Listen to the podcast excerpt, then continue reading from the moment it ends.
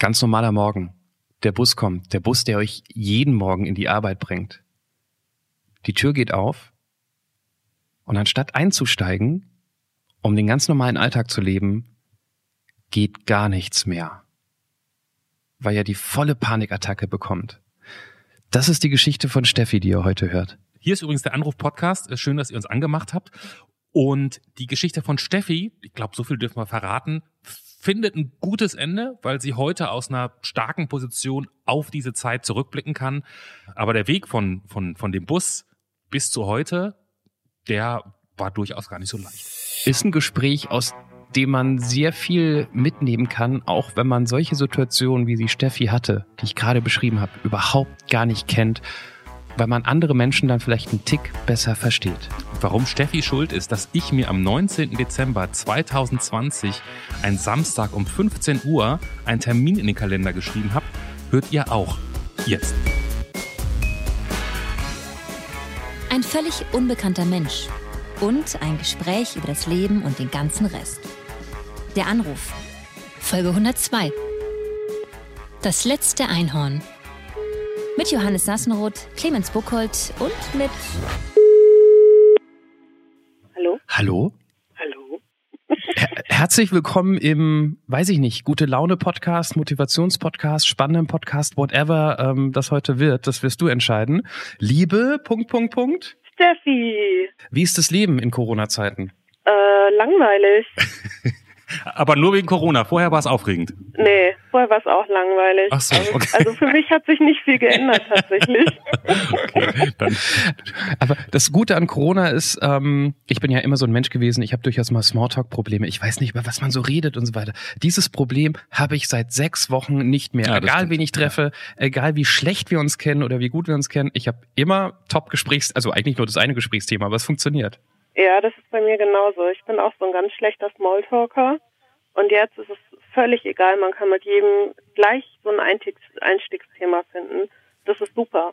Also es macht das Kennenlernen von Leuten, also auch wenn man nicht so viele sieht, tatsächlich ein bisschen einfacher. Schön. Damit hat Steffi schon mal verraten, dass das nicht ein Rhetorik-Podcast wird, wenn sie nicht so die Smalltalkerin ist.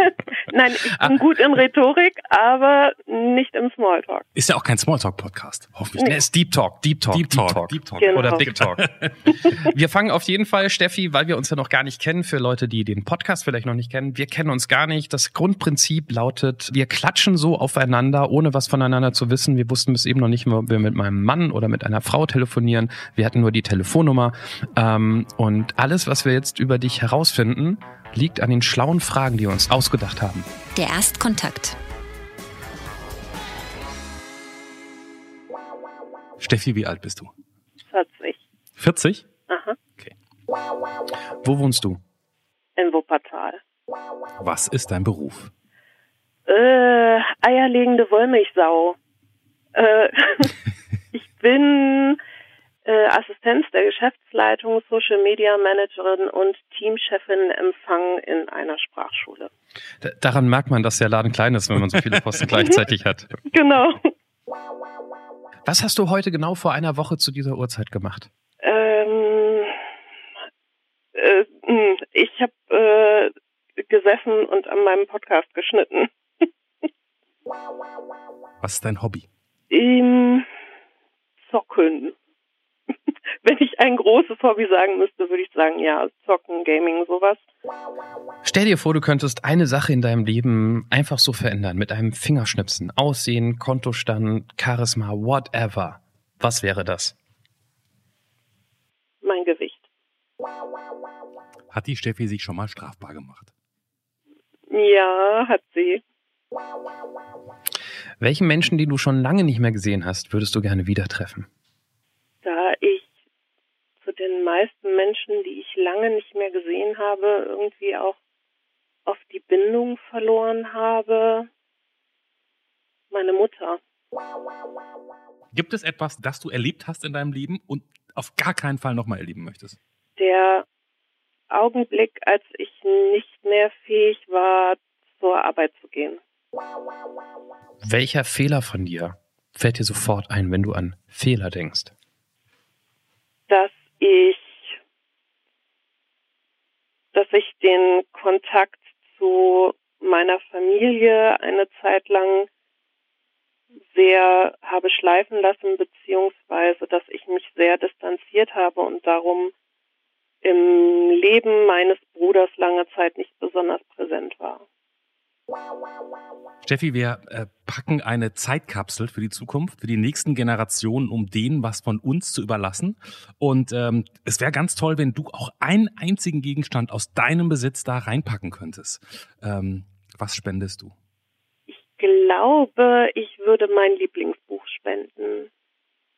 Ich werde ja sonst immer ausgelacht, wenn ich hier die einzige Bühne nutze, die es gibt in diesem Podcast, um mal groß ein bisschen Show zu machen. Deshalb lasse ich das heute einfach mal und frage einfach nur, liebe Steffi, kennst du einen richtig guten, lustigen Witz?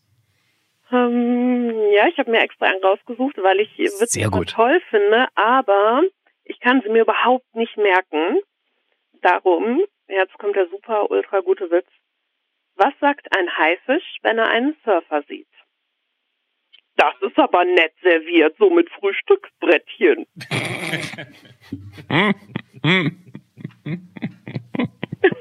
Frühstücksbrettchen ist ja. ein Wort, das ich schon lange nicht mehr gehört habe. Das ist auch schon lange nicht mehr so in. Das, nichts ist bundesrepublikanischer als ein Frühstücksbrettchen. Ich habe welche und benutze die auch. Ihr nicht? Ich habe welche, aber ich benutze sie nur noch zum Gemüseschneiden. Ja, gut, mhm, aber genau. naja, stimmt. Okay, zum Frühstücken benutze ich sie. Soll man da das Frühstück drauf essen eigentlich? Stimmt, ich mache das auch nur für Gemüseschneiden und so. Früher haben wir nur so ein Frühstücksbrettchen gegessen, aber ich glaube, das hat sich geändert, als ich ausgezogen ja. bin. Ja, das kann sein. Das, das macht keiner mehr, dass man das als Tellerersatz quasi nutzt. Aber ich kenne das auch, man schneidet die Gurke drauf und lässt dann die Gurke drauf liegen oder so. Ne? so, ja. so die Servierplatte des einfachen Mannes. Naja, genau. Warum hat man ein Frühstücksbrett benutzt? Man hatte ja damals auch schon Teller. Vielleicht wurden die Teller im Krieg so schlimm zerstört bei den Leuten, dass man nur noch kaputte Bäume irgendwo hatte, sich da Brettchen abgeschnitten hat und dann, ja, weiß ich Gute nicht. Theorie. Schlechte Gute These, aber wer weiß, wieso es so war. Steffi, um das, um das Wichtigste sofort hinter uns zu bringen, äh, wie heißt dein Podcast und worum geht's? Oh nein, ich wusste. Na, natürlich, was denn? Sollen wir jetzt da nicht drüber reden, oder? Wie? Nein, das war. Müssen wir nicht, wenn du nicht willst. Ich wollte das nicht sagen bei den Hobbys, dass ich podcaste, weil ich dachte, nee, das klingt so, als würde ich äh, hier nur mitmachen, weil ich Werbung machen will. Ja. Aber Werbung hast du ja gar nicht mehr nötig mit deinem Podcast namens Herrengedeck. Nein. Nein, ähm, und ich mache den Podcast mit meiner besten Freundin zusammen. Wir nennen uns die Taschenuschis. Und äh, ja, das ist mit Absicht so ein Wortspiel. Und im Grunde sind wir einer dieser typischen Lava-Podcasts, bei denen es halt um alles geht und nichts. Mal Gaming, mal Gesellschaftskritik. Wir machen alles, worauf wir Lust haben. Und ich will gar keine Werbung machen, weil ich das ja nicht als eine von den Taschenuschis mache hier, sondern nur für mich. Und Steffi ist privat hier. Genau. Ich bin ganz privat. Steffi, dann gehen wir doch direkt dahin, wo es eventuell weh tut. Du hast eine Geschichte, die wir jetzt nur so fragmentarisch über unsere Fragen angeschnitten haben, glaube ich, wenn das alles zusammenhängt. Deine Familie, mit der du lange keinen Kontakt hattest, die Person, die du wiedersehen möchtest oder mit der du dich nochmal unterhalten möchtest, deine Mutter, ähm, Zurückweisung. Was ist, kann man das fassen? Kannst du das ausformulieren? Kannst, magst das, du darüber sprechen? Das klingt alles so, als würde das alles ähm, so klischeehaft zusammenhängen. Das tut es aber gar nicht. Okay. Das ist, das ist tatsächlich fragmenthaft, äh, sehr zerpflückt und zeichnet ein Bild, das so nicht stimmt. Also es ist auch nicht so, dass ich keinen Kontakt zu meiner Familie hatte, mhm. sondern ich habe mich eine Zeit lang sehr zurückgezogen, was ich musste, weil ich mich sehr um mich selber kümmern musste. Also es ist halt so, dass ich lange Zeit mh, hm, relativ krank war. Also bei mir war das so, dass Depressionen und Panikattacken diagnostiziert wurden. Und das hatte eine etwas längere Vorgeschichte und es äh, hat sich dann verschlimmert als ich in einem Job war, wo ich wirklich nachher von 5 Uhr morgens bis 10 Uhr abends gearbeitet habe.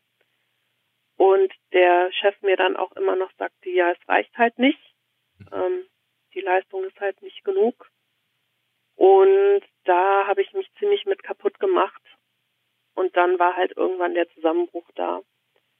Und das war der Moment, in dem ich dann auch nicht mehr konnte. Und damals waren weder mein Vater noch mein Bruder so empathisch, mal zu fragen, was denn los ist, sondern ich habe halt immer nur gehört, stell dich nicht so an. Und ja, dann habe ich halt gesagt, okay, ich ziehe mich ein bisschen zurück, weil ich jetzt einfach meine Kraft für mich brauche und mit diesem, äh, ich sag mal, spröden norddeutschen Klischeeverhalten, was die beiden gerne mal an den Tag legen, damals nicht zurechtkam. Und mhm. das hat einfach ein bisschen gedauert, bis ich auf so einem Level war, wo ich dann auch mal mit den beiden drüber reden konnte. Und ich sag mal so seit ja, zwei, drei Jahren eigentlich ist das jetzt auf einem guten Weg, dass wir wieder enger sind und auch wieder mehr Kontakt untereinander haben und auch wirklich reden können über Sachen, die wir früher nie angesprochen hätten untereinander. Und bei meiner Mutter ist es einfach so, also meine Mutter und ich lieben uns sehr. Nicht, dass das falsch be überkommt. Be be bevor du gleich zu deiner Mutter weitergehst, ja. können wir da nochmal ganz kurz bleiben? Du ja. hast am Anfang gesagt, ein Job, wo du morgens um 5 Uhr sozusagen hin bist und um 10 Uhr abends zurück. Mhm. Da würde ich, das finde ich, wenn gerade Not am Mann ist, kann ich das gerne mal eine Woche machen. Zur Not auch eine zweite. Spätestens dann würde ich aber doch mal hinterfragen, was das für eine Tätigkeit ist. Also warum, das klingt ja so, als wenn das über einen längeren Zeitraum so war. Ja. Das hast du einfach so akzeptiert oder? Äh, ja, heute würde ich das nicht mehr machen. Damals, ich war Anfang 20 und ich hatte das Gefühl, dass ich in meinem Leben ziemlich gescheitert bin. Ähm, ich komme halt ursprünglich komme ich aus Norddeutschland. Ich bin so ein, so ein Fischkopf und wir sind damals, äh, als ich 15 war, in die Eifel umgezogen. Vielen Dank an dieser Stelle an die Bundeswehr für die tolle Versetzung. Und dann habe ich da nachher meine Ausbildung angefangen und ich kam nicht so klar und habe dann nachher die Ausbildung abgebrochen, bin zurück nach Norddeutschland gegangen und stand dann da und wusste nicht genau, was ich mit meinem Leben anfangen sollte. Und der Job, in dem ich dann gelandet bin, in der Firma habe ich fünf Jahre gearbeitet.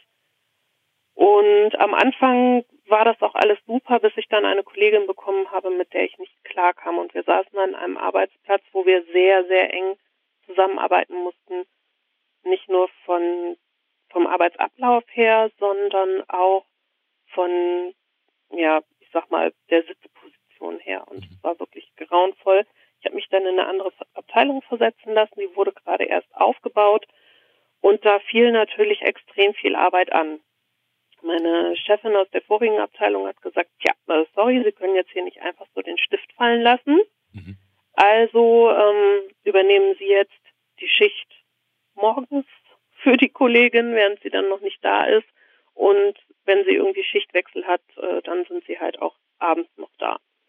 So führte das dann dazu, dass ich meine eigentliche Arbeit in der neuen Abteilung nicht komplett geschafft habe und das dann irgendwie aufgestockt habe mit diesen Stunden, die ich dann außer der Reihe da war. Und mein Chef, der wusste das halt, aber es hat ihn nicht interessiert und ja, heute würde ich Moment, sagen. Moment, du hast Job A eingetauscht gegen Job B, ja. aber sie hatten noch keinen Ersatz für Job A. Also haben sie gesagt, du musst A noch ein bisschen mitmachen, weil mhm. ist uns egal, was du bei B machst. Und dann hast du A und B gleichzeitig gemacht. Habe ich das richtig verstanden? Mhm, genau. Okay heute würde ich sagen, fasst mich an die Füße. Aber damals war ich halt noch ein anderer Mensch und ähm, mhm. konnte mich überhaupt nicht gegen sowas durchsetzen. Ich habe auch furchtbar Angst immer vor Autoritäten gehabt.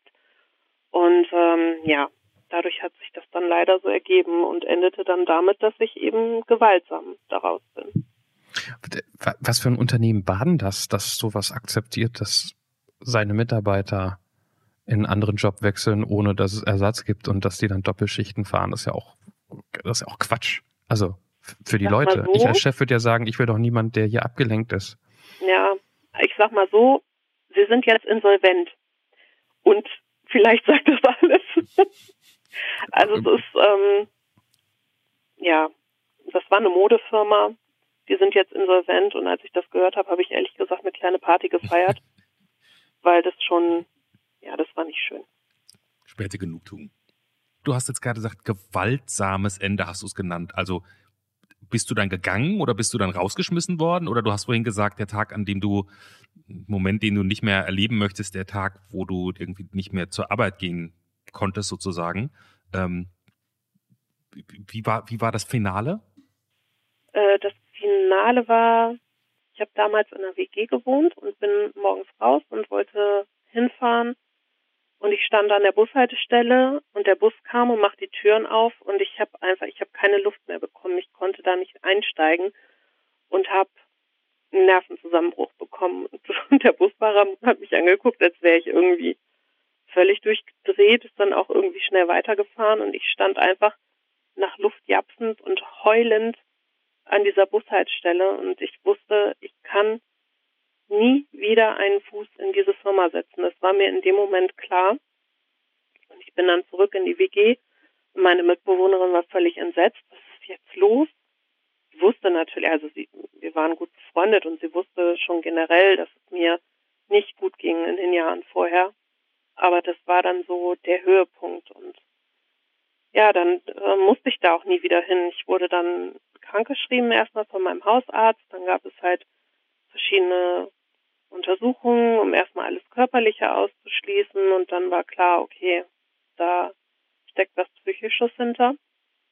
Und ich bin insgesamt sieben Monate nicht arbeitsfähig gewesen. Ich war dann auch in der Klinik für zwölf Wochen.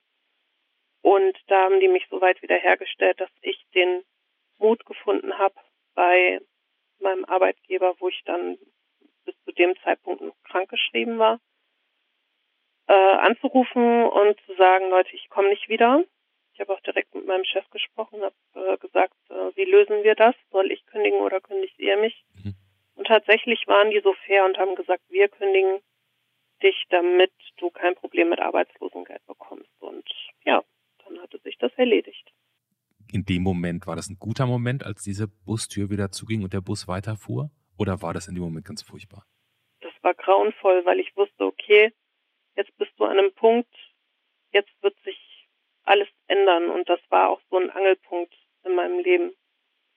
Also eigentlich bin ich sehr dankbar für diesen Moment, mhm. aber das Gefühl, das ich dabei hatte, dieses, dir wird der komplette Boden unter den Füßen weggerissen und du weißt von einer Sekunde auf die andere nicht mehr, wie du weitermachen sollst, ob du überhaupt noch leben willst, das war schon, das war hart. Und das Gefühl will ich nie wieder haben. Das ist sehr, sehr nachvollziehbar. Wow. Das heißt, in so einer Sekunde siehst du dich selbst als Schuldige oder hast du dich selbst als Schuldige gesehen? In dem Moment ja. Mhm. Heute nicht also, mehr, aber damals. Also, ja. ja. damals ja. Genau, es geht mir um den, den Moment. Da, da steht dann so eine Steffi vollkommen verloren, die sich denkt, ich krieg nichts auf die Reihe, alles ist meine Schuld und ich kann da nicht hin und oder oder wie, wie, wie darf ich mir das vorstellen? In der Sekunde, in, an dem Tag oder wahrscheinlich auch in den Wochen danach? Also das erste Gefühl war das des totalen Versagens. Als hätte ich alles, was ich bis zu dem Zeitpunkt gemacht habe in meinem Leben, genommen, in ein großes Schiff gepackt und wäre mit diesem Schiff so zielstrebig auf eine große Klippe zugesteuert und hätte das einfach mal so voll davor gesetzt. So das war dieses Gefühl. Und ich weiß noch, dass das angedauert hat, bestimmt vier, fünf Stunden, die totale Verzweiflung auch. Was passiert jetzt? Was ist mit der Zukunft? Wie werde ich wieder auf die Beine kommen? Das war so, so als würde alles gleichzeitig so in meinem Kopf ablaufen. Die Gedanken waren auch so laut. Ich konnte überhaupt gar keine Struktur da reinbringen. Und dann hat meine Mitbewohnerin, die auch heute noch eine gute Freundin ist, zu mir gesagt, okay, pass auf, egal was kommt, wir kriegen das zusammen hin. So, und wenn du Probleme hast mit irgendwas oder Hilfe brauchst, dann helfe ich dir. Und dann war da einfach nur noch eine große Leere. Ich, ich merke gerade, also ich kenne mindestens zwei Personen, die mir gerade einfallen, die ähnliche Momente in unterschiedlich starken Auswirkungen hatten. Und ich merke gerade, dass ich da noch nie groß nachgefragt habe. Deshalb frage ich dich jetzt gerade mal. In der Sekunde hast du also nicht nur in deiner Wahrnehmung das mit dem Job an die Wand gefahren, sondern du, du, du hast einfach auf kompletter Linie versagt in deiner Wahrnehmung, das ganze Leben. Mhm. Ja.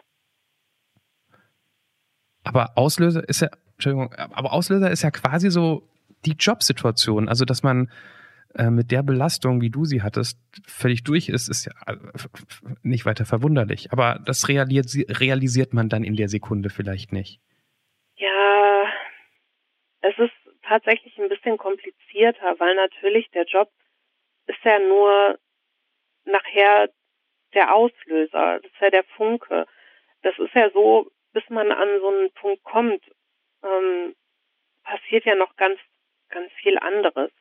Wenn man, ich sag mal, ein, ein gutes Selbstbewusstsein hat, wenn man ein gutes Netz um sich herum hat, wenn man ein fröhlicher Mensch ist und Dinge positiv sieht und anpackt und so, dann kann man auch durch solche Sachen ganz gut durchkommen. Und dann hat man natürlich, läuft man auch Gefahr, dass man dann irgendwie Burnout mhm, oder mhm, Depression mhm, oder ja. so. Aber man ist generell gewappneter dafür. Das war und die Beispiele, die du die Beispiele, die du gerade genannt hast, wenn man das und das und das hat, passiert einem das vielleicht nicht so stark. Hast du die jetzt bewusst gewählt oder also hattest du all das nicht? Ja. Freunde? Doch. Selbstvertrauen? Ich hatte, ich hatte Freunde, aber die meisten waren einfach unglaublich weg, äh, weit weg. Und ich habe ähm, mich immer so ein bisschen verloren gefühlt in der Welt. Ich wusste nicht genau, wo ist mein Platz. Und dann kommt noch dazu, dass meine Familie über ganz Deutschland verstreut ist und ich mich immer so ein bisschen wie das schwarze Schaf damals gefühlt habe, weil ich immer das Gefühl hatte, ich bin nicht gut genug oder kann irgendwas nicht gut genug, ich äh, entspreche den Erwartungen nicht, ich hatte kein Selbstbewusstsein, ich war ja völlig verloren in der Welt. Und ich glaube tatsächlich, dass ich das erstmal lernen musste, mich selbst finden, um solche Situationen, wie ich sie dann eben auch im Job erlebt habe, durchstehen zu können. Ich ähm, glaube tatsächlich, dass viel von diesem verloren fühlen damit zu tun hatte, dass ich immer für andere gut sein wollte. Ich habe mich halt früher nie um mich selber gekümmert. Ich habe immer nur gedacht, okay, wie wirke ich auf andere, was erwarten die von mir, wie kann ich diese Erwartungen erfüllen und habe mich niemals um mich selbst gekümmert und dadurch habe ich mich selbst verloren und war in meinem Leben auch verloren. Hm. Ja, okay. Wie wurdest du dann aufgepäppelt in dieser Klinik? Ähm, das war eine psychosomatische Klinik. Das heißt, äh, man kommt dahin und dann wird man in verschiedene Projekte gesteckt, sag ich mal. Also man wird eigentlich den ganzen Tag beschäftigt und das sind einmal Therapien, die man macht, Einzeltherapie, Gruppentherapien. Und dann gibt es solche lustigen Sachen wie Ergotherapie, wo man dann seine Gefühle aufmalen muss. Und es gibt solche Sachen wie, oh mein Liebling, Körper, Atem, Stimme. Das ist im Grunde eine Art Chor, aber mit so lustigen Sachen wie wir klopfen vorher unsere Meridiane frei dann lassen wir ein O aus dem Mund und dann fangen wir es wieder ein. Und ich glaube, ich habe in meinem Leben noch nie so einen Lachkrampf gehabt wie da. Da bin ich auch nur einmal gewesen und dann war es das. Ähm, dann ganz viel Sport. Wie klopft man dann den Meridian, Meridian ab bei sich, selber, bei sich selber, Steffi? Ja, du klopfst im Grunde deinen ganzen Körper ab, mhm. wo ja, also die Meridiane sind ja die Energieleitungen, die durch deinen Körper fließen. Okay. So. Und dann gibt es solche Knotenpunkte. Ich, ich spreche hier ganz viel mit Anführungszeichen, ja, also mhm. falls man das nicht hört. Und an diesen Knotenpunkten musst du dann rumklopfen, damit alles gelockert wird und die Energie wieder fließt und so. Und ich halte von Esoterikzeug äh, nicht viel. Okay, gut. Also ist ja jedem, jedem selber belassen, ich bin da sehr bei dir, aber ich dachte, vielleicht habe ich jetzt irgendwas verpasst mit nee, nee, nee. dem Abklopfen, was ich. Okay. Das heißt, du hattest in dieser Klinik nicht viel Spaß. Doch. Ich hatte Doch. irre viel Spaß. Das war toll. Also ich habe am Anfang wirklich gedacht, oh Gott, was machst du hier? Und es wird ganz grauenvoll und überall sind nur Verrückte und du bist die verrückteste von allen. Aber dann habe ich ganz schnell festgestellt, es tut so gut, Menschen um sich zu haben, die gleiche oder ähnliche Probleme haben wie man selber, weil man sich plötzlich so verstanden fühlt und man kriegt auch plötzlich so einen Blick von außen heraus auf sich selbst. Man kriegt so verschiedene Ansatzpunkte, Situationen zu bewerten und äh, wir, wir hatten wirklich viel, viel Spaß. Also ich habe sehr, sehr nette Menschen kennengelernt und das hat mir ganz großartig geholfen. Also würdest du sagen, wenn jemand sich jetzt vielleicht ein bisschen in deiner Situation wiederfindet, also eher am Anfang, ähm, Hilfe suchen ist eine sehr gute Idee. Ja, das habe ich zu lange nicht gemacht. Und ich denke wirklich, das muss man. Das muss man und es ist auch vollkommen okay, wenn man zum Beispiel zu jemandem geht und sagt, okay, ich vertraue dir, das und das Problem habe ich. Was meinst du, wie schätzt du das ein? Kannst du mir helfen, mir Hilfe zu suchen? Das ist überhaupt keine Schande. Viele Leute denken, das wäre eine Schwäche, aber inzwischen sehe ich das so, dass es eine Stärke ist. Das Schlimme ist, dass man das ja immer und immer wieder sagen muss, bei jedem Problem, egal was es ist. Ich, wir haben in diesem Podcast schon über so viele ähm, Dinge gesprochen, die plötzlich in dem Leben auftauchen können, das wir führen, wo man vollkommen ähm, ahnungslos davor steht. Oder ich arbeite ja beim Radio, auch da hat man immer mal wieder wegen Teamtagen mit äh, psychischen Störungen oder weiter zu tun oder, oder anderen Störungen. Und am Ende immer wieder heißt es, sucht euch Hilfe, weil alleine schafft man das nicht. Ähm, und es ist kein Makel, es zuzugeben, aber man muss es immer wieder sagen, weil die Leute, die in diesen Phasen stecken, wie du damals, sehen es ja halt anders, ne? Das in der Sekunde. Das liegt aber viel an der Stigmatisierung. Es ja, ist ja, halt ja, immer klar, noch klar, so, ja. dass du sobald du irgendwie sagst, okay, ähm, keine Ahnung, ich habe Depressionen oder ich mir fehlt die Kraft oder ich weiß Ja, nicht, stell was dich nicht an, dein Vater, Genau. dein Bruder, ne? Stell dich nicht an. Genau, stell dich nicht an, ach, das ist nur eine Phase. Ich hatte ja, ich weiß noch, ganz am Anfang, wo es wirklich schlimm war, aber noch bevor ich diesen Zusammenbruch hatte, hatte ich eine Phase, wo ich die Wohnung nicht mehr verlassen konnte. Also ich konnte wirklich nicht rausgehen, bestimmt einen Monat lang, weil ich dann sofort in Panik ausgebrochen bin. Und ich habe damals, habe ich gedacht, okay, sei einfach ehrlich, ruf deine Chefin an, sag ihr, wie es aussieht und was dein Problem ist. Und habe sie angerufen, habe ihr gesagt, so und so sieht's aus und im Moment ganz schlimm, ich kann die Wohnung nicht verlassen. Und sie sagt zu mir, ja, das ist doch kein Problem, das hat doch jeder mal. Gehen Sie einfach mal raus, schönen Spaziergang machen, dann geht's Ihnen wieder gut. Und ich dachte, hast du mir nicht zugehört? Genau, das ist mein Problem, Mann. Aber die nehmen einen halt nicht ernst. Ich dachte gerade, sie hätte dir Homeoffice angeboten. Nee, das war damals noch nicht so. Aber tatsächlich ist es so, dass ich deshalb heute auch sehr offen damit umgehe, weil ich einfach finde, dass den Leuten klar sein muss, es ist nicht der Untergang und es macht dich nicht zu einem schlechten Menschen und es wird auch nicht für immer so schlimm bleiben, wenn du etwas tust. Aber es gibt natürlich auch Menschen, die lassen sich da gerne reinfallen, weil sie dann natürlich umtüdelt werden und so, aber das kann man eben auch nur eine bedingte Zeit machen, dann ist das auch für Wie alle lang- Leute, die einen Wie begleiten. lange ist das her mit dem nicht vor die Tür gehen? Unge- Wie viele Jahre ist das her? Ähm, das ist jetzt 18, 18 Jahre her. Und würdet ihr, ich frage jetzt wirklich unwissend, einfach mal eure, eure beide Einschätzung, hat sich sowas denn nicht geändert? Kann man, also sind solche Themen nicht präsenter geworden inzwischen? Glaubt ihr nicht, dass man damit heute, dass die öffnen, also dass man besseres Feedback kriegt, wenn man jetzt zum Beispiel an seinen Chef oder seine Chefin zugeht? Es ist ein bisschen besser geworden, aber immer noch nicht gut genug. Ich würde mir immer noch ganz extrem überlegen, gerade arbeitstechnisch, wem ich davon erzähle. Hm, hm. Ich habe sehr, sehr viel Glück, weil bei mir jetzt auf dem Job meine Chefs sind spitze, meine Kollegen sind spitze, es ist wie eine zweite Familie für mich. Und die wissen das auch alle. Und ich hatte in sehr schlechten Zeiten da auch schon ein, zwei Panikattacken. Und es waren dann meine Chefs, die sich um mich gekümmert haben und wo das alles okay war. Aber das ist immer noch die Ausnahme.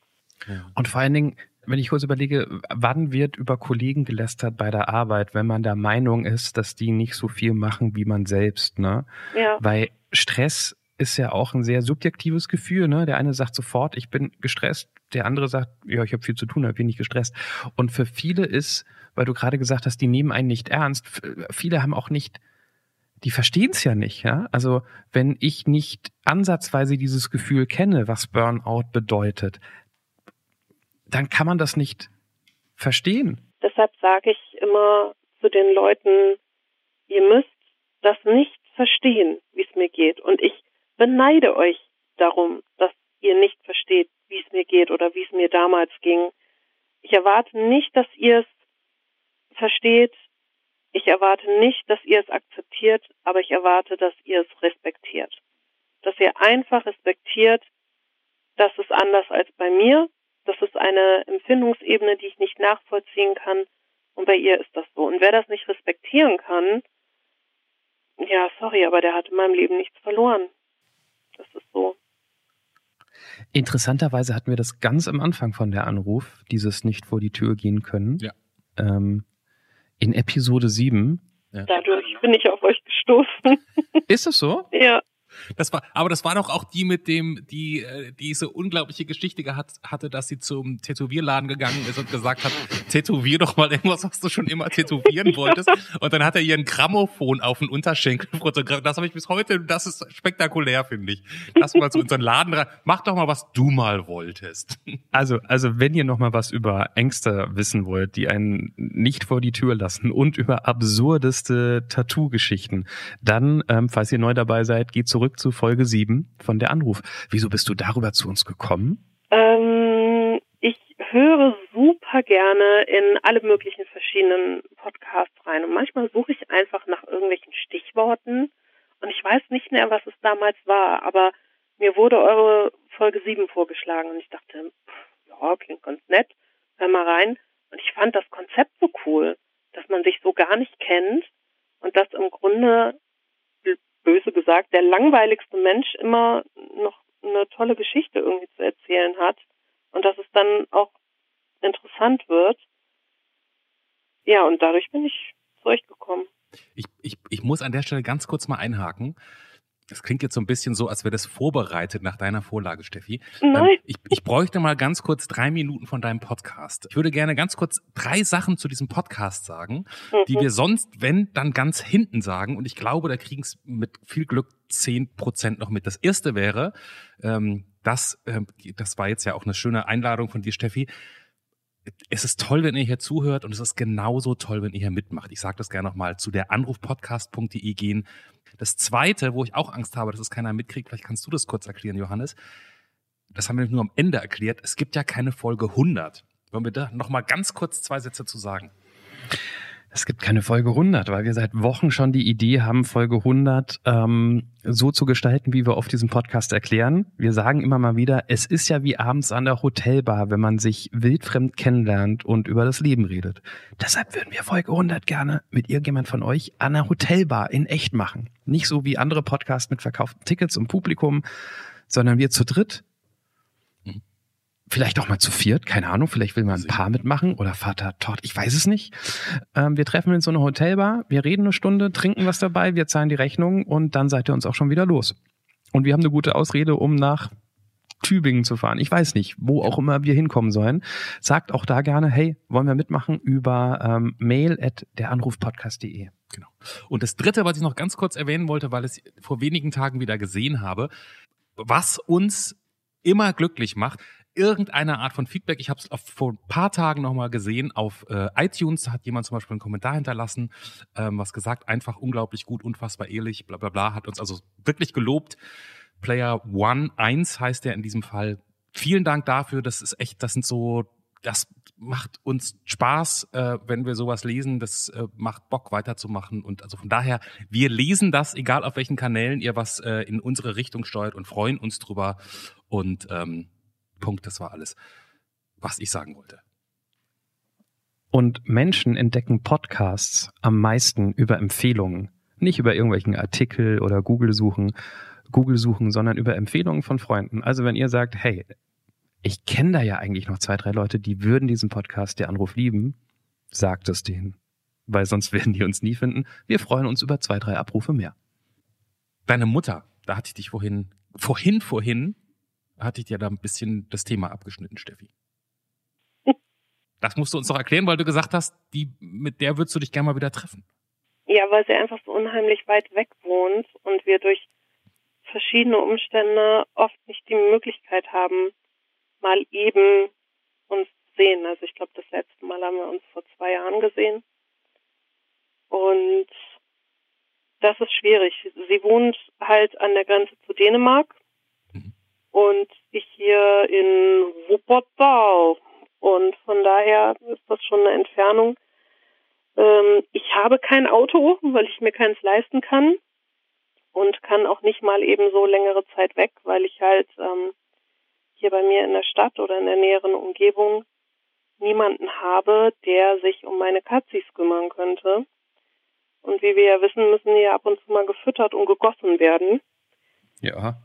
Und äh, ja, sie kann nicht mehr Auto fahren, weil sie Epilepsie hat und so lange Zug fahren ist dann auch schwierig. Und jetzt wollten wir uns eigentlich im Mai treffen, also sie wollte herkommen. Aber wegen äh, meiner Freundin Corona funktioniert das ja jetzt nicht. Und, äh, was ja. dagegen? Ja. Das heißt aber, ihr habt durchaus guten Kontakt. Ja, ja, ja. Es geht da wirklich, es geht da wirklich ums Sehen sehen. Ja, ja, klar. Dann sind wir beruhigt. Ich wollte auch noch eine Frage zur Familie stellen, weil du gesagt hast, ähm, ne, dein Vater und äh, dein Bruder haben das erst nicht so verstanden, stell dich nicht so an. Irgendwann konntest du drüber reden. Da habe ich verstanden, äh, wollte ich nur wissen, der schroffe Norddeutsche, hat der das dann relativ schnell verstanden, als du mit denen geredet hast? Oder war das auch eine lange Phase, bis die von diesem schnoddrigen, stell dich nicht so an, hin zu, oh ja, meine Schwester, meine Tochter hat ein Problem gehabt oder hat's noch gekommen sind? Die, ich glaube, die Umgewöhnung bei denen ging, oder das, das Umdenken, sag ich mal, ging schon los, bevor wir diese große Aussprache hatten, weil sie ja auch einfach gemerkt haben, dass ich mich da abkapsel und ja, mich ein bisschen rar mache und äh, ich habe halt auch nicht mehr gesprochen über Sachen. Und das war tatsächlich so, als ich aus der Klinik kam, äh, habe ich mir in der Klinik vorgenommen, okay, da ist mal irgendwie ein Gespräch fällig und ich weiß noch, dann waren wir irgendwann über Ostern alle bei meinem Vater, saßen im Wohnzimmer und dann äh, sagte irgendwann, ich glaube, mein Vater, ja, du interessierst dich ja auch gar nicht für die Familie. Und das war so der Punkt, da bin ich einerseits total wütend geworden, weil ich mir einfach dachte, du hast keine Ahnung. Und andererseits wurde ich aber total traurig, weil ich mir dachte, du hast leider keine Ahnung, aber du kannst sie auch nicht haben, weil ich mit dir nicht darüber reden kann. Und da war das dann so, dass wir wirklich ein stundenlanges Gespräch hatten mit vielen Tränen von meiner Seite und ich glaube vielen Aha-Effekten von der Seite meines Vaters und meines Bruders. Meine Schwägerin und meine Stiefmutter saßen dabei und haben genickt die ganze Zeit. Ich glaube, denen war das schon lange klar, aber die beiden Herren hatten das noch nicht so verstanden. Aber ich muss sagen, seitdem, also gerade mein Vater hat sich sehr viel Mühe gegeben und wir sprechen jetzt wirklich auch über Dinge, was ich mir früher gar nicht hätte vorstellen können. Also heute kann ich ihm auch sagen, dass ich ihn lieb habe. Damals war das so, ich habe das einmal gemacht, so mit 18, glaube ich, habe ich ihm gesagt, Papa, ich habe dich lieb. Und da hat er mich gefragt, ob ich gesoffen habe. und das ist so, ja. Ich habe aber Mhm. auch gelernt zu verstehen, dass eben nicht alle Menschen so, ja, ich sag mal, zartfühlend oder sensibel sind, wie ich innen drin, sondern dass manche Menschen das eben nicht so zeigen können und dass sie es anders zeigen. Und auch das habe ich inzwischen zu lesen gelernt. Ich glaube, da ist viel Entwicklung auf beiden Seiten passiert. Das, das klingt, ich will es jetzt nicht schönreden und das ist bestimmt noch nicht alles toll, aber es klingt so ein bisschen so, ich sag mal, Happy End ist vielleicht das falsche Wort, aber also aus der Geschichte seid ihr doch alle irgendwie ganz gut oder da, wo die gerade steht, das, das ist doch irgendwie ganz gut gelaufen, oder? Wenn du da jetzt hinguckst. Ja, Klingt so. Eigentlich ist es gut, ja. Wenn wir jetzt noch alle ein bisschen dichter zusammen wohnen würden, wäre es super. Aber man kann nicht alles haben und wenn ja, wohin Du damit? musst nur mal jemanden suchen, finden, der sich um deine Katzen kümmert. Ja, das ist die andere Sache. Aber wer weiß, vielleicht Oder- in zwei, drei Jahren ändert sich das. Oder bist du so eine Cat Lady, die so mit 14 Katzen zusammen wohnt? Ja, das ist mein Plan B. Falls ich nie wieder jemanden finde, der sich mit mir abgeben will, so beziehungstechnisch, dann werde ich mir einfach 50 Katzen holen. Mhm. Und wenn ich irgendwann sterbe, dann haben die noch was zu fressen, während ich hier liege und vor mich hin verrotte. Bis ich Ja, das klingt sehr werde. gesund. Das, Ja, das ja, klingt ja. nach wirklich, Ja. also spar dir das Geld für einen Psychologen. Das ist eigentlich. Das können wir einfach so stehen lassen. Ja, nein, wir müssen noch zwei, ich muss noch auf jeden Fall zwei Sachen noch wissen von dir, Steffi. Das erste, ähm, lass es uns, lass es uns direkt abkürzen. Reden wir von sowas wie, nicht, dass man das machen sollte, Kaugummi geklaut oder was war diese Strafbargeschichte? Das war ähm, Sozialbetrug. Mhm. Also im Grunde war es äh, total albern, hat mich aber sehr viel Geld gekostet und sehr viel Ärger. Ich war eine Zeit lang, das war nach der Klinik, äh, war ich ja arbeitslos und das Arbeitsamt hat mein Arbeitslosengeld falsch berechnet. Und ich bin ja dann umgezogen, also von Bremen damals nach Hamburg. Und die haben dann einfach verpeilt, mir diesen Brief, dass ich was zurückzahlen muss, an die neue Adresse zu schicken. Deshalb kam der nie bei mir an.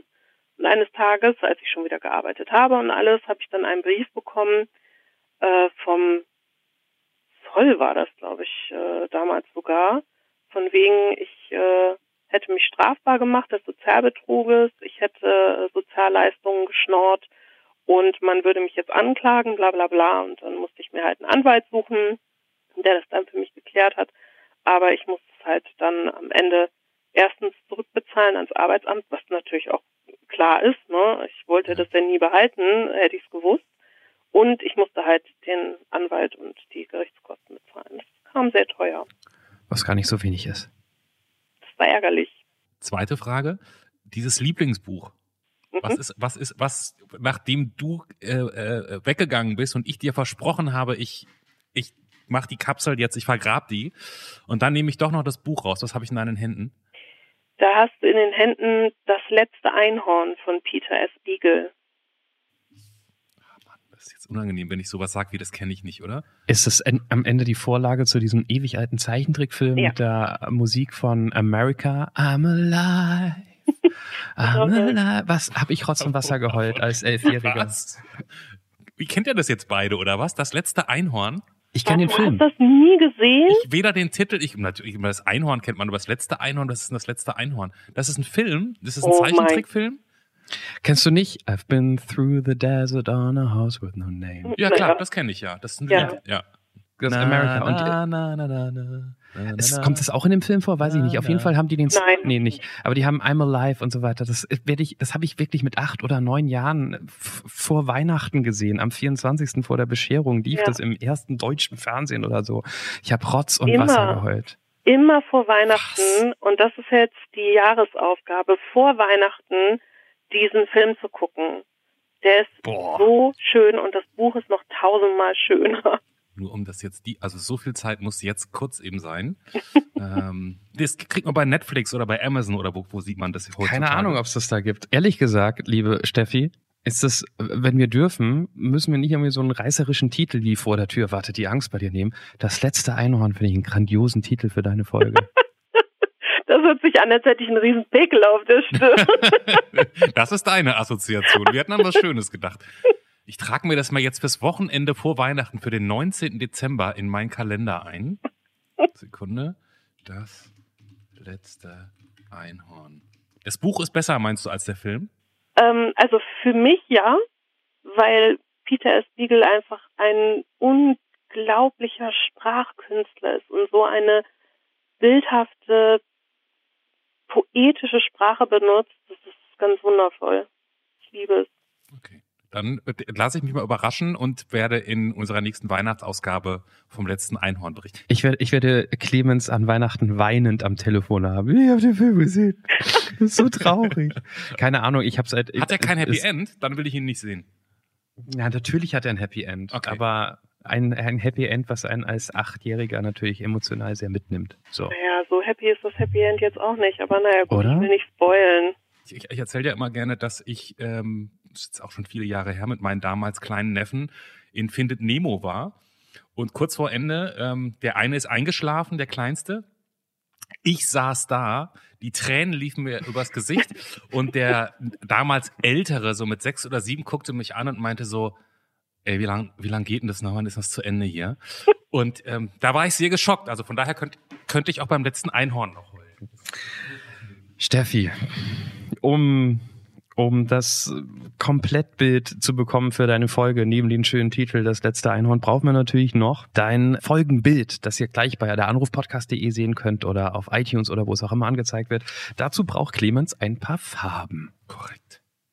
Ähm, ich hätte gerne Mhm. Rosa, ein helles Blau und ein helles Grün. So, Herr Sassenroth, können Sie irgendwas sehen, wenn ich Ihnen das jetzt. Jetzt kommt bestimmt wieder dieses Geheule mit. Die Webcam ist so gut, dass ich nichts sehe. Das schneide ich ja mal raus, das ist langweilig. Ach so, ja. Hm? Nee, ich sehe ein weißes Blatt Papier. Also ich dann guck, äh, das ist, glaube ich, ein, äh, äh, du, das ist wirklich sehr dünn durch die hellen Farben. Aber ich glaube, das ist der, ja, der zarte Nebel aus dem, ein, dieser, dieser pastellfarbene Nebel, aus dem gleich das letzte Einhorn erscheint. Das, das wird da gleich auftauchen. Du kannst es fast schon sehen, wenn du hinguckst, Steffi, wenn du es demnächst selber. Passt ja zu meinem äh, sehr fantasievollen, märchenhaften Geist. Steffi, vielen Dank fürs Mitmachen und ähm, liebe Grüße nach Wuppertal. Danke. Tschüss. Tschüss. Ciao. Das war Der Anruf. Von und mit Clemens Buchholz und Johannes Sassenroth. Technische Unterstützung Andreas Deile. Die Stimme im Layout, also ich, Andrea Losleben. Für mehr Infos und Mitmachen der Anruf podcast.de.